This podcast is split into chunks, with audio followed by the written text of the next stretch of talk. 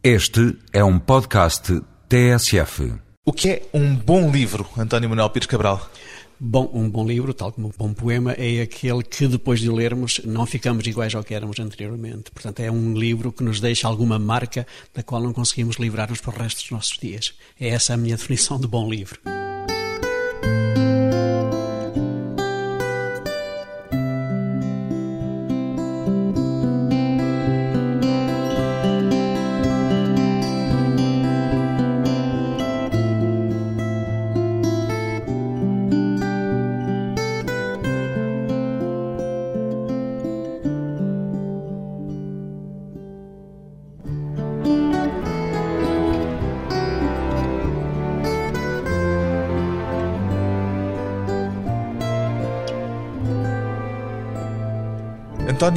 Pires Cabral, 66 anos, escritor, ou devo dizer, escritor transmontano. António Manuel Pires Cabral.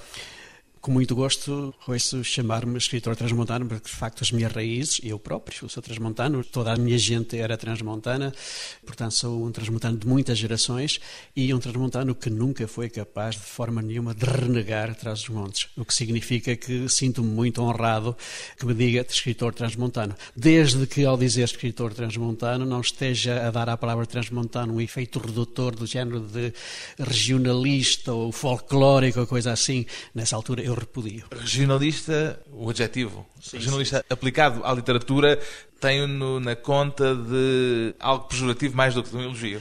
Quase sempre sim. Normalmente ele é, é usado como uma maneira de reduzir a importância do escritor. Agora, eu reconheço que de facto que tenho raízes rurais, nasci no campo, sinto que tenho uma dívida muito grande para com a terra e, por conseguinte, só estou a fazer a minha obrigação a pagar essa dívida. E pagando essa dívida, de que maneira?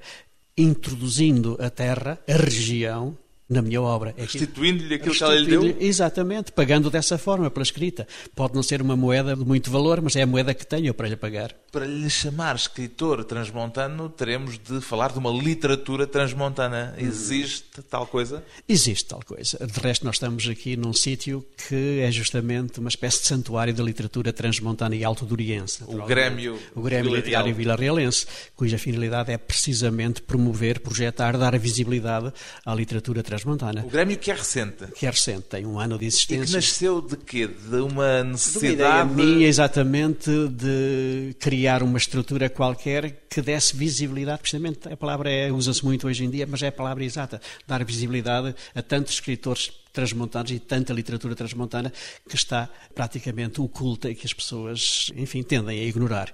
Por e, causa desse lado pejorativo talvez, da expressão causa, regionalista? Talvez por isso, mas nós temos uh, ótimos escritores transmontanos que não são nada regionalistas nesse sentido, ou pelo menos que escreveram um número significativo de obras fora desse âmbito, dessa esfera do regionalismo. Estou-me a lembrar, por exemplo, do Domingos Monteiro, estou-me a lembrar, por exemplo, do António Modesto Navarro e muitos outros outros que realmente conseguiram transcender apesar de qualquer um deles ter também obras debruçadas sobre a terra que os viu nascer e à qual pertencem. Mas todos eles conseguiram transcender também essa condição e transformar-se em escritores não transmontanos, nesse sentido em que não são apenas transmontanos. A questão central, no seu caso, será esta: o que é que se manteria daquilo que escreve se, em vez de ter decidido fazer toda a sua vida em Trás-os-Montes, em Vila Real, onde estamos concretamente, se tivesse ido para uma grande metrópole, para Lisboa ou mesmo para fora do país, como tantos outros? Exatamente. Mantinha-se ainda bastantes coisas, nomeadamente na área da poesia.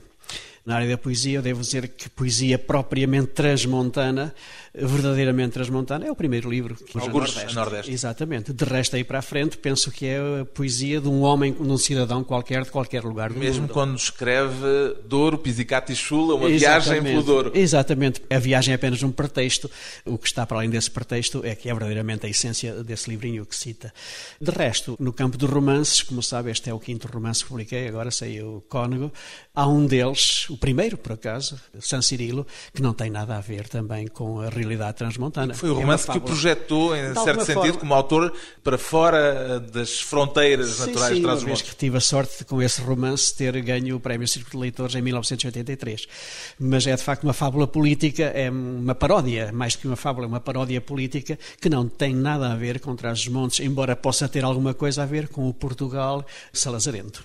Pois bem, traz os montes, a alma transmontana está refletida e é um aspecto central do novo livro de que já falou António Manuel Pires Cabral, o Cónigo.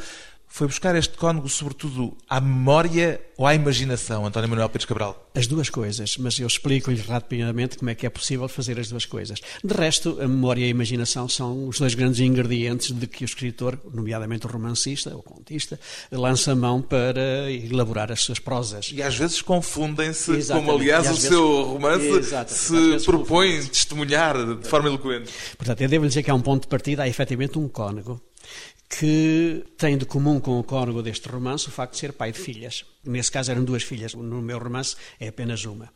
E há uma cena do romance que me foi contada como tendo efetivamente ocorrido com esse mesmo cônego, que é um momento em que o cônego se recusa a receber e a falar com aquela que tinha sido sua amante, aquela a quem ele tinha perdido, digamos assim.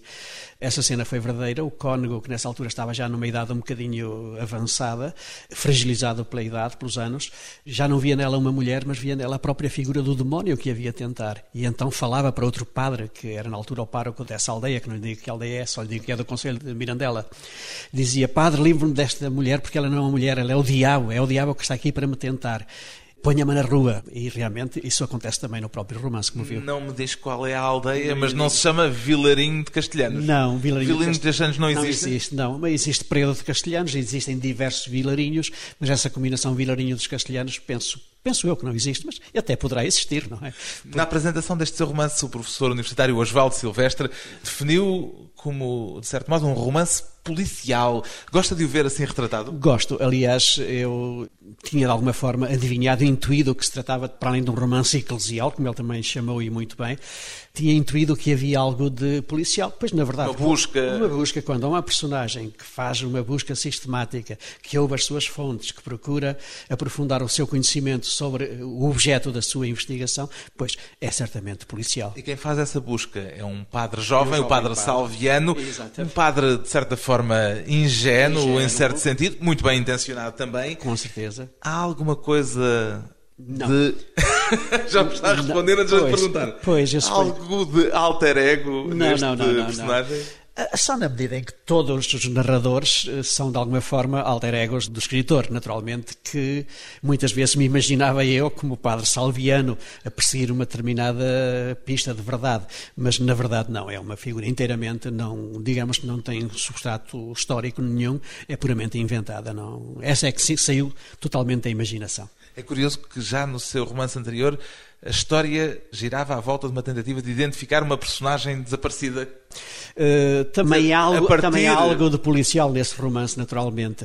A mas- partir de documentos eh, Exatamente, altura... do, do diário do pai, não é? Procura-se Sim, encontrar a aqui verdade. é através do testemunho oral. Do testemunho oral, da tradição. Mas a busca, essa busca e, sobretudo, a tentativa de restituir eh, um retrato de alguém desaparecido tem a ver com uma necessidade de preservar a memória, de alguma forma, ou de reconstituir, reconstruir a memória sim, perdida. Sim, sim, sim, reconstituir naturalmente, penso que é a palavra mais adaptada a esta circunstância.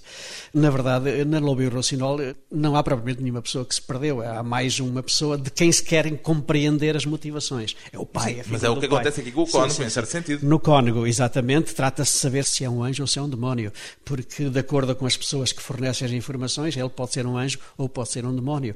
E de facto, as contradições são tantas nos testemunhos que o jovem padre Salviano ouve, que ele acaba, chega-se ao fim do romance sem se saber a verdade. Porquê é que é tão difícil essa empreitada? Exatamente. Porquê? Não sei, porque de facto nós somos humanos e Nem anjos, nem tendemos, demónios. Exato, nem anjos nem demónios e tendemos de facto a emprestar aos factos a cor com que os vemos, isto é, se nós gostamos da pessoa de quem estamos a falar, em princípio tendemos a ser benevolentes para com ela.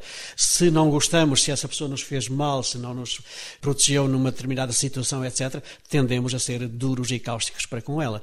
Por conseguinte, colhendo testemunhos de um lado e do outro, de pessoas que eram amigas do cônego e pessoas que eram inimigas do cônego, naturalmente nunca se chega a conseguir uma verdade, porque a verdade está ausente, quer no testemunho de uns, quer no testemunho dos outros. É um romance relativista? É de alguma forma um romance relativista, na medida em que, pelo menos, a verdade absoluta eh, não existe. Portanto, existem tantas verdades quantas as pessoas que dão o seu testemunho sobre o caso. O António Manuel Pires Cabral é uma pessoa relativista. Relativamente. Relativamente relativista. Relativista, exatamente. Eu tenho muita dificuldade em absolutizar, embora haja, haja. Até nisso. Exatamente, até nisso. Mas, embora haja áreas do pensamento e do sentimento em que uma pessoa tem mesmo também que absolutizar e tomar as coisas como absolutas. Como é que estas personagens o habitaram durante o período em que se dedicou à escrita de romance? Muito. Apaixonei-me por elas todas, naturalmente, e em especial pela figura da patrocínia, que acho uma figura feminina com muito relevo. A mulher que perde o cônego ou que é perdida por ou, ele, dependendo do ponto de vista, mais uma vez. Exatamente, e que depois, naturalmente, vive com dificuldade e que vai mendigando a subsistência ao cônego, que vai sempre dando a sua pensão, enfim, mensal, mas sempre a resmungar e sempre a escrever nas cartas dela apostilas mal dispostas, etc, etc.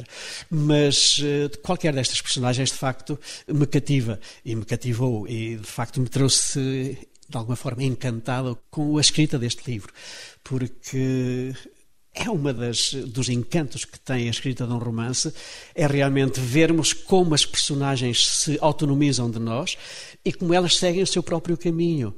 É curiosíssimo, nesse primeiro romance que eu escrevi, San Cirilo, eu já tenho contado isto mais vezes, e é verdade, é inteiramente verdade. Eu fiz um plano minuciosíssimo do que ia acontecer, capítulo por capítulo. E de facto, no primeiro capítulo eu consegui respeitar o plano. No segundo, começam as personagens a trebuchar e a querer seguir o seu próprio caminho, de forma que a partir do terceiro capítulo já é uma coisa totalmente diferente daquilo que eu tinha previsto. E agora ainda fez plano?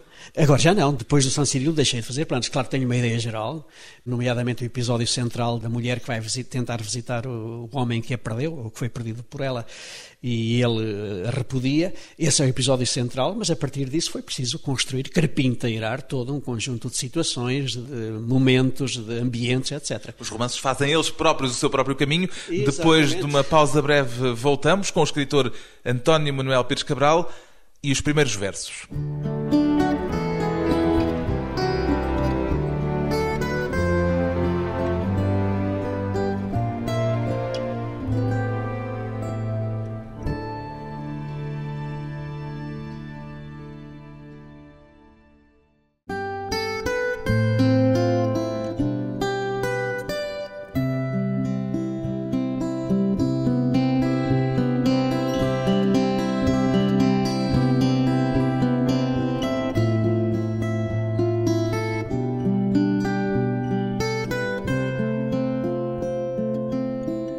Regressa conversa com o poeta e romancista António Manuel Pires Cabral. Sente-se escritor desde sempre ou sente que se tornou escritor, António Manuel Pires Cabral?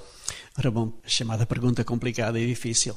Naturalmente que uma pessoa não basta ter, enfim, um grãozinho de talento, de habilidade para escrever, para poder considerar-se um escritor. É preciso alfabetizar-se primeiro? Exatamente, alfabetizar-se. É preciso malhar muito no ferro, é preciso muito traquejo, é preciso muita leitura, etc. E só depois disso tudo, como diria o Rilke num texto famoso, só depois de tudo isso, ter lido e lido e feito isto e vivido e amado e sofrido, etc, etc, só depois de tudo isso é que estará eventualmente em condições de escrever um bom verso verso, um bom verso. Alguma vez é pensou fazer as suas cartas a um jovem poeta? Não. Uh, Mas já não. tem experiência suficiente sim, para sim, dar conselhos nessa matéria? Sim, sim. E, de facto, os jovens poetas procuram muito para que eu lhes dê algum tipo de estímulo. E qual é o conselho principal? O conselho principal é leiam leiam muito, porque sem leitura não conseguem fazer nada. Leiam, mas tudo, desde os clássicos até ao mais moderno, mais descabelado, de, enfim, da poesia concretista, leiam tudo, mas absolutamente tudo. De tudo o que lerem ficará com certeza uma síntese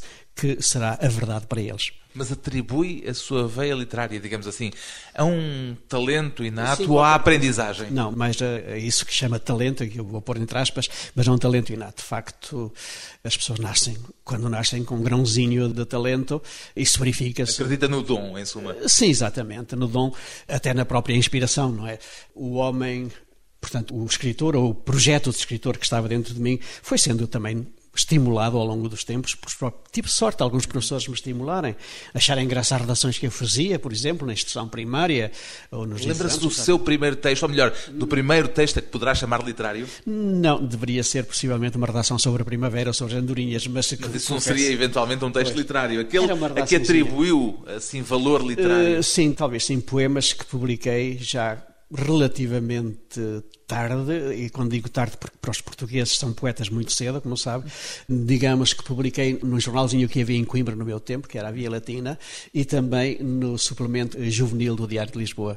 E aí comecei realmente a pensar a que poeta, estava escritor. a produzir, exatamente, estava a produzir textos que poderiam ser considerados textos literários. É verdade que ainda na escola primária tentou escrever uma história de Portugal em, em quadradinhos?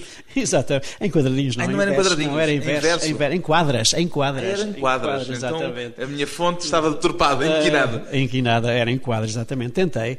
Claro está que ao terceiro ou quarto rei acabei por desistir da ideia. Mas chegar ao terceiro ou quarto rei já, já é, é obra. bom, mas era só uma quadra por cada um, não é? já está, a despachar. está a ver que era a despachar um bocado. Teve alguém a motivá-lo? Há pouco falou de professores. Como é, que eles, como é que essa motivação aconteceu? É, acontece, de facto, manifestando algum apreço. Sim, senhor, olha, está muito bonita a tua redação, olha que engraçado. Sim, senhor, eh, tem jeito, é? esse tipo de conversa. E a gente vai interiorizando Marca isso, vai marcando, vai interiorizando e, por outro lado, vamos fazendo tal, o tal lastro de leituras e a certa altura tem que rebentar em qualquer coisa, ou num escritor ou no escritor falhado, não é? Pronto, no meu caso, penso que, apesar de tudo, que não será assim tão falhado quanto isso, que, enfim, terei conseguido algum estatuto de escritor. E isso acontecia, essa motivação inicial, ainda em Macedo Cavaleiros? Em Macedo Cavaleiros, onde frequentei o ensino primário, naturalmente, e depois o ensino secundário até o curso geral dos liceus. Depois daí para a frente comecei a autonomizar-me naturalmente dos professores, comecei a seguir, eh, enfim, o gosto que tinha pela escrita, a fazer o meu versinho, a publicá-lo, como lhe disse, na Via Latina, no Juvenil, no Diário de Lisboa Juvenil, e pronto, e a partir daí a coisa nunca mais para, não é? A gente ganha o bichinho da escrita e nunca mais para. Quando Simplesmente trocou... o destinatário de tudo isso era, em princípio, a gaveta. E aí esteve a estagiar. Escreveu muito para a gaveta? Muito para a gaveta. Ainda hoje tiro coisas da gaveta. Não é a arca do Fernando Pessoa, mas ainda hoje tiro coisas da gaveta. As coisas muito antigas muito ainda? Muito antigas, é que depois lhe dou naturalmente a patina da minha linguagem literária atual. Mas ideias, hum, poemas que por lá andam, que de facto não valem nada enquanto poemas, mas onde há às vezes uma ideiazinha uma que sementezinha. brilha. Uma sementezinha que brilha e que dá origem depois a um poema. Quando trocou Traz os Montes por Coimbra para fazer os estudos universitários, já ia com o desejo de editar ou só depois lá é, é que um sentiu que isso era possível? Sim, talvez. Eh, quer dizer, o editar, o vir a dizer assim, olha, de ser escritor, isso é uma coisa que nos visita desde muito cedo, naturalmente. Não posso dizer que quando fui para Coimbra não tivesse já alguma espécie de ambição de vir a ser escritor. Já escrevia para a gaveta? Já escrevia para a gaveta, mas foi realmente Coimbra que me apurou, depois o próprio curso que frequentei, um curso de letras, de filologia germânica, que me apurou a sensibilidade, que me deu leituras e que me deu, de facto, a capacidade capacidade de, enfim, de fazer alguma coisa na escrita. Daí para cá, a maior parte da sua poesia tem sido publicada em pequenas edições de circulação muito restrita. Já publicou também em editoras de âmbito nacional, mas a maior Sim, parte tem sido assim. Por opção ou por necessidade? Uh, ora bem, se calhar por necessidade, mais do, propriamente por opção. Porque, como sabe, Portugal é um país de poetas, mas é um país que lê muito pouca poesia. Costuma... Há aí uma contradição Parece, evidente. Exatamente, há muito quem a escreva e possivelmente aqueles que a escrevem também a leem, naturalmente. Mas o resto da população, de uma forma geral, é indiferente à poesia. E a culpa às vezes até é dos próprios poetas. Nós sabemos que o poeta às vezes preocupa-se tanto em tornar-se hermético que, por incompreensível, as pessoas acabam por fechar o livro e deixá-lo de lado. Não lhes interessa nada aquele tipo de coisas. Há demasiado hermetismo, hermetismo na poesia hermetismo. portuguesa? Há muito, mas muito. E realmente digamos que o público, ou bem que tem uma formação intelectual e um gosto que lhe permite entrar por essa poesia e apreciá-la, degustá-la, ou então, de facto, a primeira, ao ler dois ou três versos onde não encontra sentido, porque de facto muitas vezes é complicado encontrar o sentido na poesia moderna, fecha o livro e deixa-o de lado. E portanto os livros não se vendem. Deixe-me fazer-lhe uma partida que poderá iluminar um bocadinho aquilo que está a dizer. É pedir-lhe que pegue num dos seus poemas, estão aqui Sim. três livros seus em cima desta secretária, e que nos dê um deles, que nos leia um deles, um para uh, ilustrar justamente uma Aquilo poesia que não se torna hermética, que é Ah. o seu caso. É. Mas repare, eu não sei se será bem o meu caso, porque tudo depende da capacidade do receptor. Eu, enquanto emissor da poesia, não tenho que me preocupar muito se a poesia vai ser compreendida ou não. Basta que corresponda ao meu impulso de escrever e que, de facto, para mim faça algum sentido. Agora, o problema é do receptor, porque há imensos receptores para qual ela não faz sentido. Eu conto-lhe uma história, que aliás é muito rápida. Quando saiu este livro, justamente que aqui está, Douro, Douro, Pisicato. Exatamente. Ia ser apresentado aqui, aliás, pelo saudoso António Cabral, que faleceu há pouco tempo. Ele foi ele que fez a apresentação. E a certa altura estavam duas pessoas a dizer: Vamos à apresentação do livro do Pires Cabral. E o que é? É um romance ou é poesia? É poesia. Ah, então não. Então não. Porquê? Justamente porque olha para estes poemas e, embora do meu ponto de vista sejam claros como a água, para ele não são. Vamos fazer um teste aos ouvintes e Pronto. logo eles tirarão a conclusão Exatamente. sobre se Eh, é claro eu, eu leria como água não. O, o último poema deste livro, que se chama Que Comboio é Este? Que é também o seu livro mais recente de poesia. Exatamente, que é um livro mais recente e que de alguma forma trata de uma viagem que corresponde à própria vida e à dificuldade que temos em compreender o sentido da da Viagem de vida. comboio, neste comboio, caso. Neste comboio Parece é- muito prosaica, mas afinal é de mais do que a simples Exatamente, viagem de Mas comboio. vão ocorrendo situações várias que nos põem em confronto com aquilo que é a nossa vida e a maneira como a encaramos e o sentido que faz estarmos na vida e a fazer uma viagem não sabemos para onde. Mas podíamos ler o poema final justamente que se chama Facas. Que comboio é este? Que cúmplice da noite é este comboio que me cerca? A noite precisava de mais facas. O estrondo do comboio alastra nos carris. Fecho a revista. Recosto-me. Não durmo. Espero urbanamente a vez de me apiar. Ora bem, o que é este Que comboio é este? Exato, que comboio é este? A pergunta eh, começa, o primeiro poema começa com a pergunta como é este e o último poema fecha também com esta pergunta. Espero urbanamente a vez de me apiar. Obviamente, para mim, é perfeitamente claro que as pessoas deviam compreender que este apiar é sair do comboio, isto é sair da vida, morrer. Pronto, espero pela vez de ir embora. Mas há muita gente que olha para isto e entende que eu vou realmente sentado num comboio real e que estou à espera que venha à minha estação para me apiar, para sair do comboio. Está a perceber? Este é o poder da poesia. É a gente, através de situações que parecem ser do dia a dia, de realidade, transfigurar essa realidade e dar-lhe um sentido diferente. Neste caso, o sentido é esse mesmo. A noite precisava de mais facas. Facas é qualquer coisa que nos fere, que nos aleija, que nos magoa. E esta viagem também me magoa. E esta viagem também é uma noite, este comboio também é uma noite. E a noite precisava de mais facas, quer dizer, era preciso mais coisas para nos atormentar. E Uma não tem- poesia, por exemplo, E serve como- para isso? Serve também para nos fazer pensar e pensando atormentar. Uma espécie de faca também. Exatamente. Que a sua poesia é, em grande medida, pela forma como recorrentemente questiona a morte. A morte. Porquê que a morte está tão presente? Porque é inevitável que Porque é esteja? inevitável, naturalmente, e porque a gente, à medida que se aproxima dela, portanto, eh, cronologicamente, nós não somos imortais, nós acabaremos por. eh, temos uma esperança de vida de 70 e não sei que anos. Eu já vou nos 76, começo naturalmente a encarar de frente essa hipótese. E como tenho medo dessa hipótese, naturalmente, dou-lhe uma forma, uma expressão poética. Esconjurando-a pelas palavras? Exatamente, pensando dessa forma, esconjurar. Mas não se esconjura nada. Pelo contrário, cada vez se interioriza mais a inevitabilidade e o absurdo que é a morte. A morte, uma gadanha que lá vem. A senhora dos, dos mil ossos, como se chama aí, e também a senhora dos dentes arreganhados, a Nossa Senhora dos Dentes Arreganhados. Naturalmente que é, é um apelo, é uma reminiscência de uma representação habitual da morte, que é uma caveira, não é? Com a sua gadanha que vem ceifar, enfim, as pessoas por cá andam. A grande ceifeira, sempre presente. Depois de mais um curto intervalo, vamos voltar à conversa com António Manuel Pires Cabral entre a poesia e a narrativa, algures a Nordeste.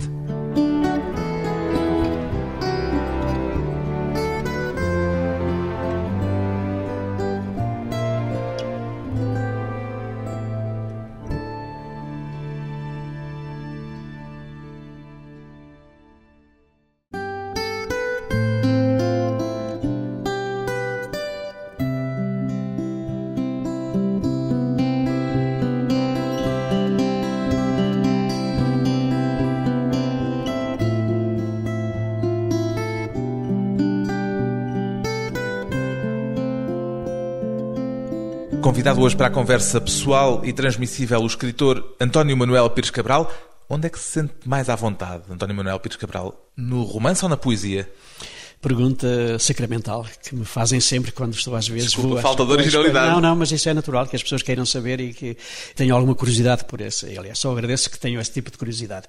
Na verdade, devo dizer que me sinto à vontade em qualquer dos géneros. Parece-lhe mais verdadeiro que se refiram a si como o escritor António Manuel Pires Cabral Eu ou preferia- como o poeta António Eu- Manuel eu Pires preferia Cabral? ao escritor, porque poeta, é, de alguma forma, é redutor. Muito embora nas páginas dos meus romances apareça também muito de poesia, naturalmente, mas poeta acaba por ser um universo menor, corresponder a uma realidade menor do que a de escritor. Quer dizer, nem todos os escritores são poetas, mas todos os poetas são escritores. Portanto, eu, diga-me, eh, respondendo à sua pergunta, sinto-me igualmente à vontade, simplesmente tenho que interiorizar aquilo que estou a escrever. Isto é, tenho que criar o clima próprio para me sentir à vontade. É uma questão de oficina? É uma questão muito de oficina, muito de oficina. Por exemplo, eu decidi ultimamente que ia fazer um novo livro de poesia, aproveitando alguns poemas que já estavam e acrescentando uns novos, e estou com essa tarefa. É uma coisa a que eu próprio me forço a fazer. Acho que tenho oficina suficiente para obter eh, bons resultados nesse campo. Agora, se me pergunta se gosto mais de uma coisa do que de outra, a poesia tem sempre um encanto muito especial, não é verdade? Tem outro mistério, tem outro uma outra respiração que a prosa também pode ter, mas normalmente não tem. A prosa não é tanto emoção como a poesia, é mais imaginação, a história que se conta, que também dá um prazer extraordinário. Repare que, se calhar, uma das atividades mais antigas do homem é contar histórias, é sentar-se à lareira ou no serão, ou na caverna, no tempo do homem das cavernas, e realmente contar qualquer história que lhe aconteceu na caça ou coisa assim. Portanto, é uma pulsão muito antiga do homem o contar histórias, assim como é uma pulsão muito antiga do homem o cantar, isto é, o escrever poesia. Eu sinto-me realmente à vontade em ambas e gosto de fazer ambas.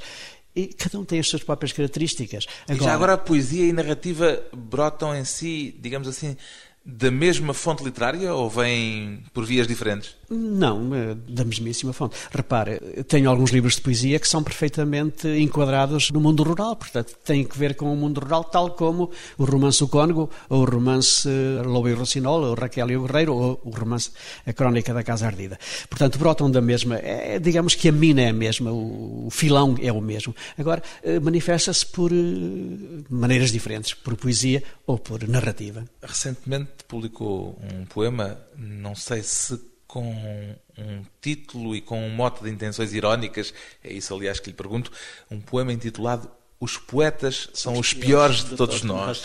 Naturalmente. É ironia? É ironia, naturalmente, mas por outro lado, por outro lado não é ironia, na medida em que o poeta de facto nos faz confrontar com coisas que nos causam desconforto, não é?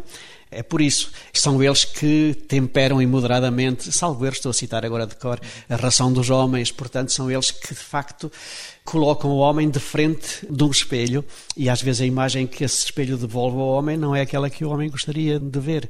E, por conseguinte, é nesse sentido que os homens, perdão, os poetas, são os piores de todos nós. Mas há muito irónico também, naturalmente. Agora, não podemos dizer que é 100% ironia, que é 100% verdade, temos de encontrar um meio termo. Perguntava-lhe isto porque há na sua poesia, parece-me uma intenção muito clara de retirar grande eloquência à figura do poeta. Sim, principalmente nas últimas obras. Eh, Repara, o primeiro livrinho de poesia ainda era muito discursivo, Algures Nordeste ainda tinha aquela retórica toda, poemas longos, poemas com adjetivos de facto muito pomposos, eh, sensacionalistas, etc. Mas hoje, Depois isso foi-se atenuando, rejeita exatamente. isso Rejeito quase isso. por completo. Não é que não gosto desses poemas, continuo a gostar deles. Foi o meu primeiro livro de poesia, é sempre um primeiro amor, a gente não pode ignorá-lo de maneira nenhuma.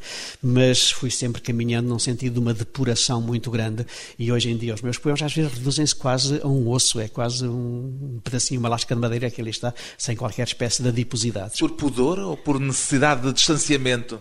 Se calhar por necessidade de distanciamento, porque entendo que assim que é mais eficaz. Quanto mais reduzida ao osso, a poesia, mais eficaz. Quanto menos adiposidade tiver, mais eficácia tem. Já falámos aqui de um livro seu recente de poesia, de Orpiz e Catichula, em que tudo parte, ironicamente, uma vez mais, de um passeio de barco pelo Douro, um passeio de um grupo de poetas. Exatamente. E a ironia reside justamente aí. Os grupos de poetas causam-lhe essa necessidade de distanciamento que está naquele livro implícita? Pois, sim, às vezes há poetas que, de facto, que se levam demasiado a sério, não é? Não é o meu caso, devo lhe dizer. Mas há poetas que se levam demasiado a sério e que depois se sujeitam a que a gente faça sobre ele apreciações de caráter mais ou menos irónico, como é esse livro do Douro Pizzicato e Chula, em que, na verdade, só o pretexto de cantar o Douro, realmente o que eles queriam, cada um deles, era promover-se enquanto poetas, etc, etc. E isso está aí assim mais ou menos disfarçado, mas por outro lado mais ou menos perceptível nesse livro. Há em si algum tipo de desconfiança em relação a um certo estatuto de arauto que os poetas tradicionalmente tiveram e se calhar ainda têm? Sim, isso, é, o poeta, como sabe, era uma figura importantíssima da cidade grega. Portanto, tinha um papel eh, fundamental na organização política, digamos, da cidade grega. Perdeu-se esse mas, estatuto. Mas perdeu-se esse é estatuto e que aqueles que procuram mantê-lo artificialmente, naturalmente, que a gente acaba, acabam por tornar-se um bocadinho risíveis com isso, naturalmente. Tudo quanto seja pose poética, para mim, é de evitar. Esse estatuto que o poeta já teve, que em alguns casos ainda tentará ter, eventualmente, não é mais frequentemente cultivado, não digo já pelos autores, mas pelos próprios leitores, numa pequena cidade de província do que numa grande metrópole muito mais anónima? Talvez sim, talvez sim, mas uh, repare. Uh, voltamos a algures a Nordeste. Voltamos a algures a Nordeste. Mas o que eu ia dizer é que uma pequena cidade, de alguma forma, reproduz a grande cidade, não é? Aquilo que o leitor é numa pequena cidade é, ao fim e ao cabo, o mesmo que o leitor é numa cidade de uma dimensão diferente. Sendo que numa cidade grande isso fica diluído no ruído, no ruído urbano. Exatamente, porque efetivamente vive-se perdido no meio da multidão, não é? Solitário, como dizia o poeta, penso que Pedro Almeida Melo, solitário no meio da multidão toda. Mas, de facto, às vezes é o próprio leitor que tende conferir ao poeta esse estatuto de arauto. Por Justamente exemplo, o Pires Cabral, aqui em Vila Real, é conhecido e reconhecido como o escritor. Exatamente. Coisa que pessoas, numa cidade maior mas, repare, será mais difícil de acontecer. Era mais difícil de acontecer, mas eu não queria ir para esse lado. Eu queria dizer, por exemplo, que de alguma forma está-se a conferir esse estatuto de arauto, por exemplo, ao Miguel Torga é como se fosse uma voz da consciência desta região. E, de facto, ele, não há dúvida nenhuma, que interpretou esta região como se calhar mais ninguém o fez. Mas daí, de facto, quase a sacralizá-lo, também vai a sua distanciazinha, Miguel Sei Torga. que o Miguel Torga, narrador, ou pelo menos o diarista e o contista, lhe é mais simpático do que, do o, que poeta. Do que o poeta, exatamente.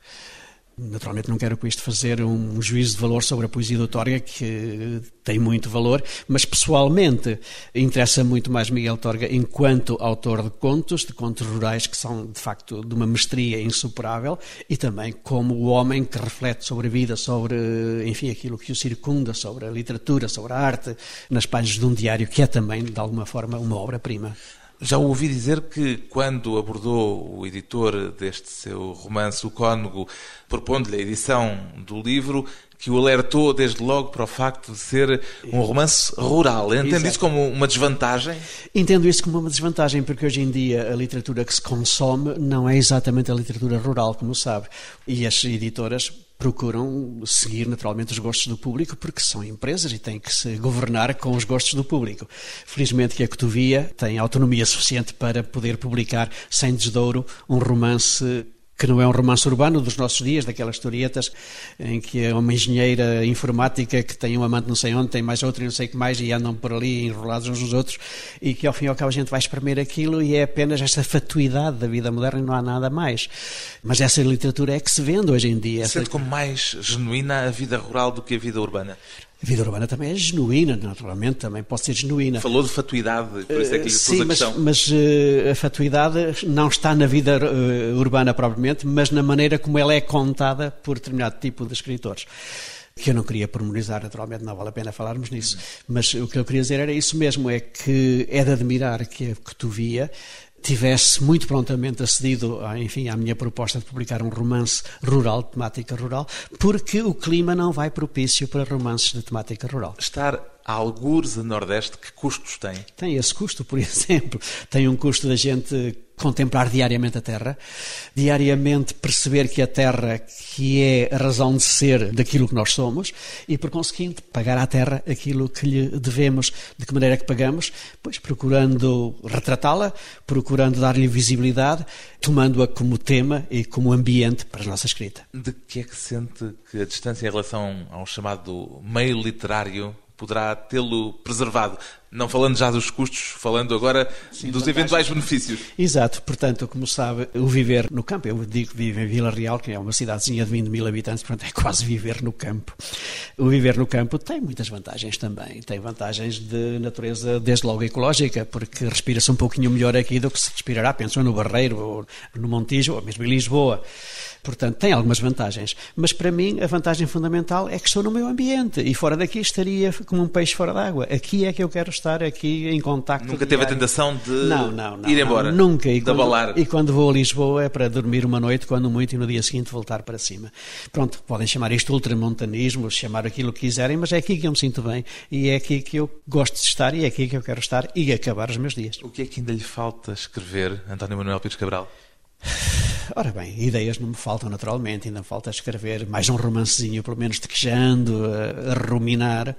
Falta-me escrever dois ou três livros de poesia e falta-me, sobretudo, completar, agora já não propriamente da perspectiva do escritor, mas mais até do filólogo, completar um trabalho que trago entre mãos já há mais de uma década, há bastante mais de uma década, já do tempo das jornadas camilianas, já uma vez me desculpei nas jornadas camilianas com esse trabalho que andava a fazer, para não aceitar determinada incumbência, que é a publicação de um dicionário de regionalismos transmontanos e altodorienses. Um escritor sempre à procura de novas palavras, algumas novas, velhas palavras, na poesia e na narrativa, também nesse dicionário que há de sair mais tarde ou mais cedo. O livro mais recente de António Manuel Pires Cabral é o romance o Cônego, edição Cotovia.